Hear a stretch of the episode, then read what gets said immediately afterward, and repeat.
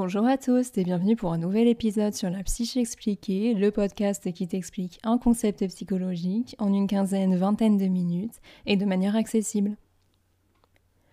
Aujourd'hui, tu l'auras vu dans le titre, on va se retrouver pour parler de perversion, pour parler euh, voilà, de sadisme, de perversion sexuelle et tous ces sujets un peu touchy et sur lesquels il y a beaucoup de croyances que je souhaitais déconstruire avec toi aujourd'hui.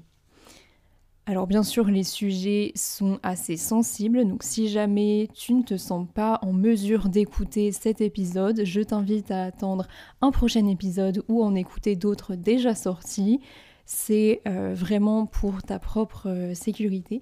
Et euh, voilà, ça peut heurter en tout cas la sensibilité de certaines personnes et je préfère euh, le, préciser ici.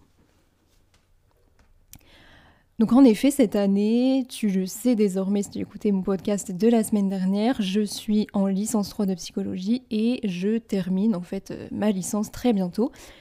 Et on a eu la chance d'avoir des cours de criminologie, de victimologie cette année, ce semestre-là plus particulièrement, avec euh, une personne extrêmement réputée dans le domaine de l'expertise judiciaire, de la psychologie, criminologie. Et donc aujourd'hui, je voulais te faire part d'une partie des cours qu'il nous a donnés en les réinterprétant et en te les vulgarisant de manière à ce que ce soit compréhensible et que tu puisses également en profiter. Donc on va rentrer dans le vif du sujet ensemble et je voulais déjà te parler d'un concept que l'on entend à tort et à travers qui est très à la mode, c'est la perversion narcissique, le pervers, la perverse narcissique. Donc déjà, il faut savoir que à la base, une personne perverse, c'est une personne qui a besoin de nourrir son propre narcissisme en dévitalisant celui des autres. c'est-à-dire de nourrir sa propre personne, son propre ego, en prenant finalement l'énergie des autres. Et euh, bien plus que ça, on va le voir ensemble. Donc l'amour de soi de ces personnes-là va en fait se nourrir de la dépréciation des autres c'est vraiment en fait euh, le pervers finalement ne peut fonctionner que dans le lien avec une personne euh, victime en face et il y a notamment un ouvrage extrêmement réputé qui s'appelle Le pervers et son complice puisqu'on parle en fait de ça on, parle d'un couple pervers complice en criminologie. On a, en fait, le pervers va avoir besoin de ce lien pour continuer à croire que cette personne est supérieure aux autres et pour continuer à alimenter tout ça. Évidemment, ici on parle de complice, non pas que la victime soit coupable d'être euh, victime justement d'une personne perverse, évidemment que non, mais on parle finalement de cette complicité parce que sans ça, en fait, le pervers ne fonctionne pas. Un des premiers auteurs qui a parlé du concept hein, de perversion narcissique, c'est Racamier. Paul-Claude Racamier, qui nous dit que les pervers narcissiques sont des personnages compliqués, dont le narcissisme a été blessé dans l'enfance, hein, donc petit aparté. Si jamais tu es euh, fanat de voilà d'histoires de, meurtriers en série, de tueurs en série, tueuses en série, tu sais peut-être que souvent il y a quelque chose qui se joue hein, dans l'enfance, dans l'adolescence, quelque chose, euh, quelque chose avec les parents, c'est quand même souvent le cas lorsqu'on passe à l'acte plus tard. Paul-Claude Racamier nous dit donc et qui, pour commater cette blessure, ne peuvent se passer de séduire? Mais le but caché de la séduction est moins de conquérir que de séduire. Rien ne les met plus en rage que l'objet qui ne résiste pas, car pour assumer leur pouvoir, il faut que leur narcissisme séducteur triomphe au prix de mensonges, de fourberies et d'usage de la force. Dans cette relation particulière à autrui, la sexualité n'est pas forcément pervertie, elle peut être un moyen et jamais une fin. Donc voilà, ce qu'on associe souvent à la perversion, c'est tout de suite une dimension sexuelle, mais il faut savoir que c'est rarement le cas en fait, c'est rarement rarement ce qui est recherché en fait par les pervers narcissiques et c'est plutôt un moyen en fait de construire petit à petit cette emprise sur la victime. Et ce qu'on remarque également en criminologie, c'est que la plupart des pervers narcissiques sont souvent dits des pervers à col blanc, c'est-à-dire qu'ils vont avoir un haut poste en entreprise, qui vont être très bien adaptés dans la société. Et donc là, ça déconstruit déjà une première idée de se dire que les, gens pervers sont des gens un peu bizarres, euh, un peu malades, etc., qui sont un peu reclus dans la société. Et ça, c'est complètement faux. Hein. De toute façon, ça marche également pour les agressions. C'est que la plupart des agressions se font par une personne que la victime connaît directement. Donc là où le pervers de manière classique va abuser de l'autre euh, pour, lui en fait, indépendamment de la vie, etc., le pervers narcissique va vouloir que l'autre résiste et de voir que l'autre a besoin de lui en fait. Donc il y a vraiment une dimension en plus, c'est que cette dimension narcissique va être tellement forte que le pervers a besoin de voir que l'autre résiste et que l'autre essaie de se défendre face à ses actes pervers. Et il faut savoir également que la perversion n'a pas toujours à être punie dans le sens euh, légal, pénal du terme, hein, puisque il y a des perversions qui peuvent être tournées en fait vers du fétichisme, vers des objets inanimés, et tout ça, tant que ça ne fait pas de mal à autrui, finalement, ça reste dans une forme de légalité. Et donc l'un des premiers cette fois-ci à avoir parlé du concept de pervers euh, pur et simple, c'est Freud, encore lui, en 1905. Donc 1905 hein, évidemment, c'est quand même une période assez éloignée, donc ce sont des idées qui ont beaucoup évolué aujourd'hui et j'ai envie de dire heureusement, puisqu'il nous dit que la perversion, c'est ce qui va différencier par rapport à un acte sexuel normal sur trois points. Donc pour Freud, les pervers étaient en gros les personnes homosexuelles et qui trouvaient leur plaisir en fait par l'intermédiaire de conditions extérieures, donc encore une fois sur du fétichisme, sur du voyeurisme et tout ça. Donc on voit qu'il y a des idées encore une fois qui ont évolué aujourd'hui et c'est normal. Et donc pour revenir à ce que je disais tout à l'heure sur le, sujet des pervers à col blanc, c'est-à-dire qu'il peut y avoir des passages à l'acte sexuel considérés comme pervers, alors que ça arrive chez des sujets dits névrotiques, hein, donc on est donc des sujets entre guillemets au fonctionnement adapté à la réalité, avec une différenciation d'objets, etc.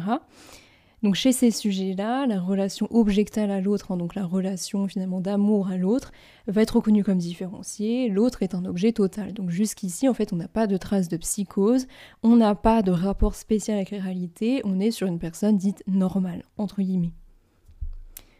Le passage à l'acte sexuel va ici correspondre soit à une compulsion accidentelle, ou alors va être une consommation d'alcool par exemple, ou de drogue. L'abuseur sexuel névrotique va être envahi par la culpabilité inconsciente après son acte, et lorsqu'il va être condamné d'un crime, souvent il va être soulagé.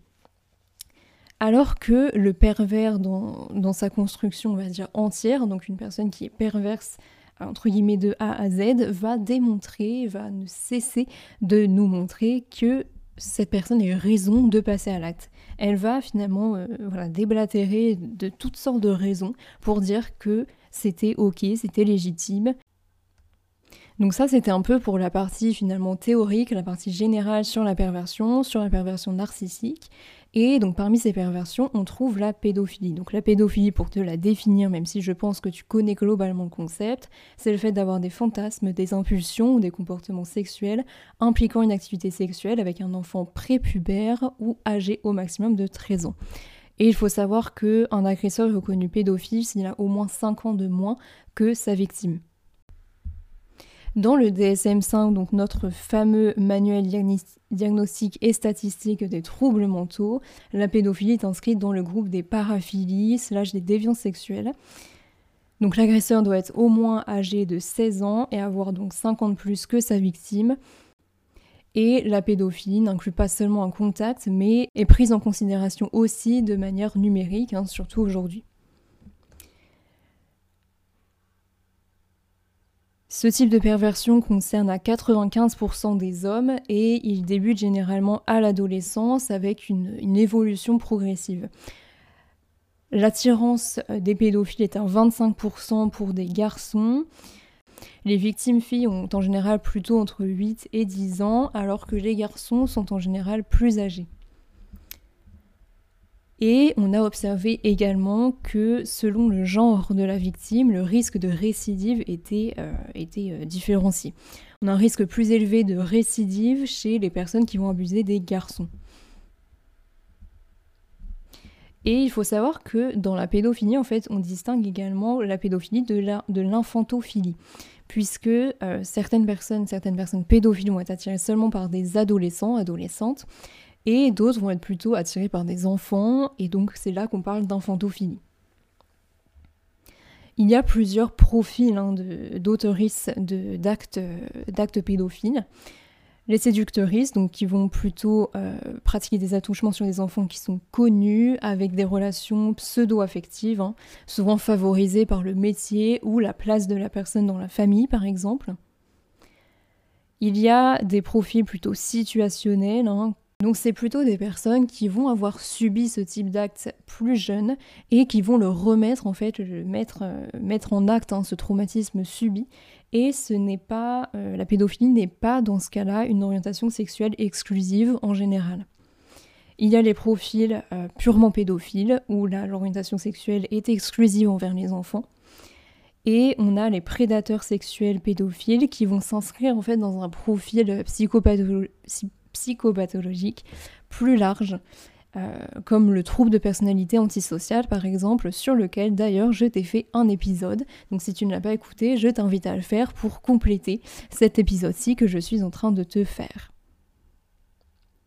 Encore une fois, puisque c'est de la perversion, il y a vraiment ce côté euh, d'essayer de rationaliser leurs actes, hein, en projetant par exemple leurs fantasmes sur l'enfant, en disant que c'est pour l'éduquer ou des choses assez atroces comme ça. Concernant le cas de l'inceste dont on parle un peu plus hein, ces, derniers mois, ces dernières années, et c'est tant mieux parce qu'il y a énormément de choses à dire là-dessus. En parlant d'inceste d'ailleurs, petite parenthèse, un livre euh, de témoignages sur l'inceste est sorti il y a peu. C'est Madame Julie-Christine Duboc qui euh, a écrit ce livre, qui est extrêmement riche et qui permet aussi de compléter hein, finalement cette approche, euh, cette approche purement théorique et psychopathologique, et surtout d'avoir un récit de victimes d'inceste, d'agression sexuelle, ce livre s'appelle donc Incesté. Il est disponible sur des plateformes telles que Amazon et également euh, chez euh, la personne elle-même qui le vend sur place et qui peut le dédicacer. Donc je te recommande vraiment chaudement. Et c'est le premier tome d'une suite euh, à venir. Pour revenir à ce podcast, je te parlais donc de l'inceste et on observe en général que le père incestuel a souvent souffert hein, d'une non-élaboration de la relation à sa mère. Donc tout ça, ça veut dire que euh, le père finalement, en général, n'a pas pu euh, n'a pas pu introjecter, n'a pas pu intérioriser et réfléchir sur, sa relation à sa mère qui n'était pas si incroyable qu'il le dit en général puisque c'est par exemple c'est lui-même qui devait s'occuper euh, de lui étant enfant au lieu de sa mère, etc. 80% des pères qui sont pédophiles et incestueux ont plus de 40 ans et encore une fois sont bien insérés socialement, n'ont aucun antécédent judiciaire. Donc voilà, c'est vraiment quelque chose qui apparaît progressivement et qui se distingue en fait d'une personnalité euh, particulière, hormis dans le cas du quatrième profil que je t'ai décrit hein, pour la pédophilie. Une dernière précision que je peux te faire sur ce sujet, c'est que euh, a bien été euh, montré qu'il ne faut pas confondre la violence, l'agressivité, donc qui sont d'ailleurs deux concepts distincts. Je pourrais d'ailleurs te faire un épisode là-dessus si ça t'intéresse.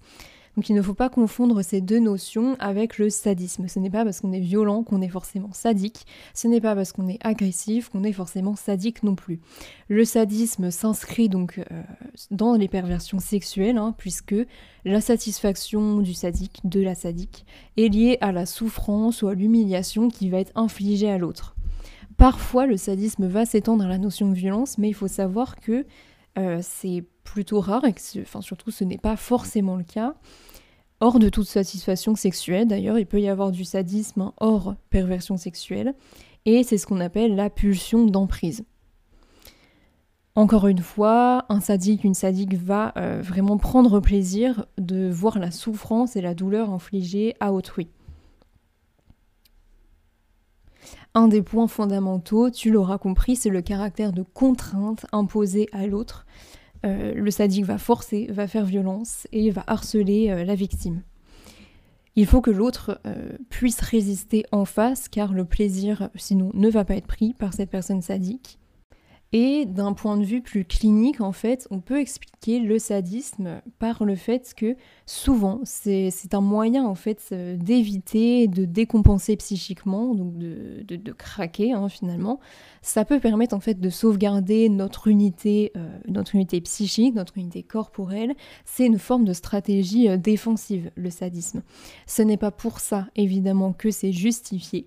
Mais en tant que psychologue, travaillant en criminologie, en victimologie, etc., notre but, hein, notre but c'est d'éviter et c'est d'essayer en fait de trouver une autre béquille psychique que le sadisme pour, euh, enfin, comme stratégie en fait défensive chez ces personnes. Et c'est notamment le cas hein, des personnes qui vivent dans un environnement qui va être particulièrement déstructurant, particulièrement maltraitant, particulièrement violent, etc. Non pas que euh, forcément une personne qui a vu des violences dans son enfance va forcément devenir sadique. On ne fait pas de lien de cause à effet, surtout pas en psychologie, mais voilà, on peut prendre certaines théories et faire des liens.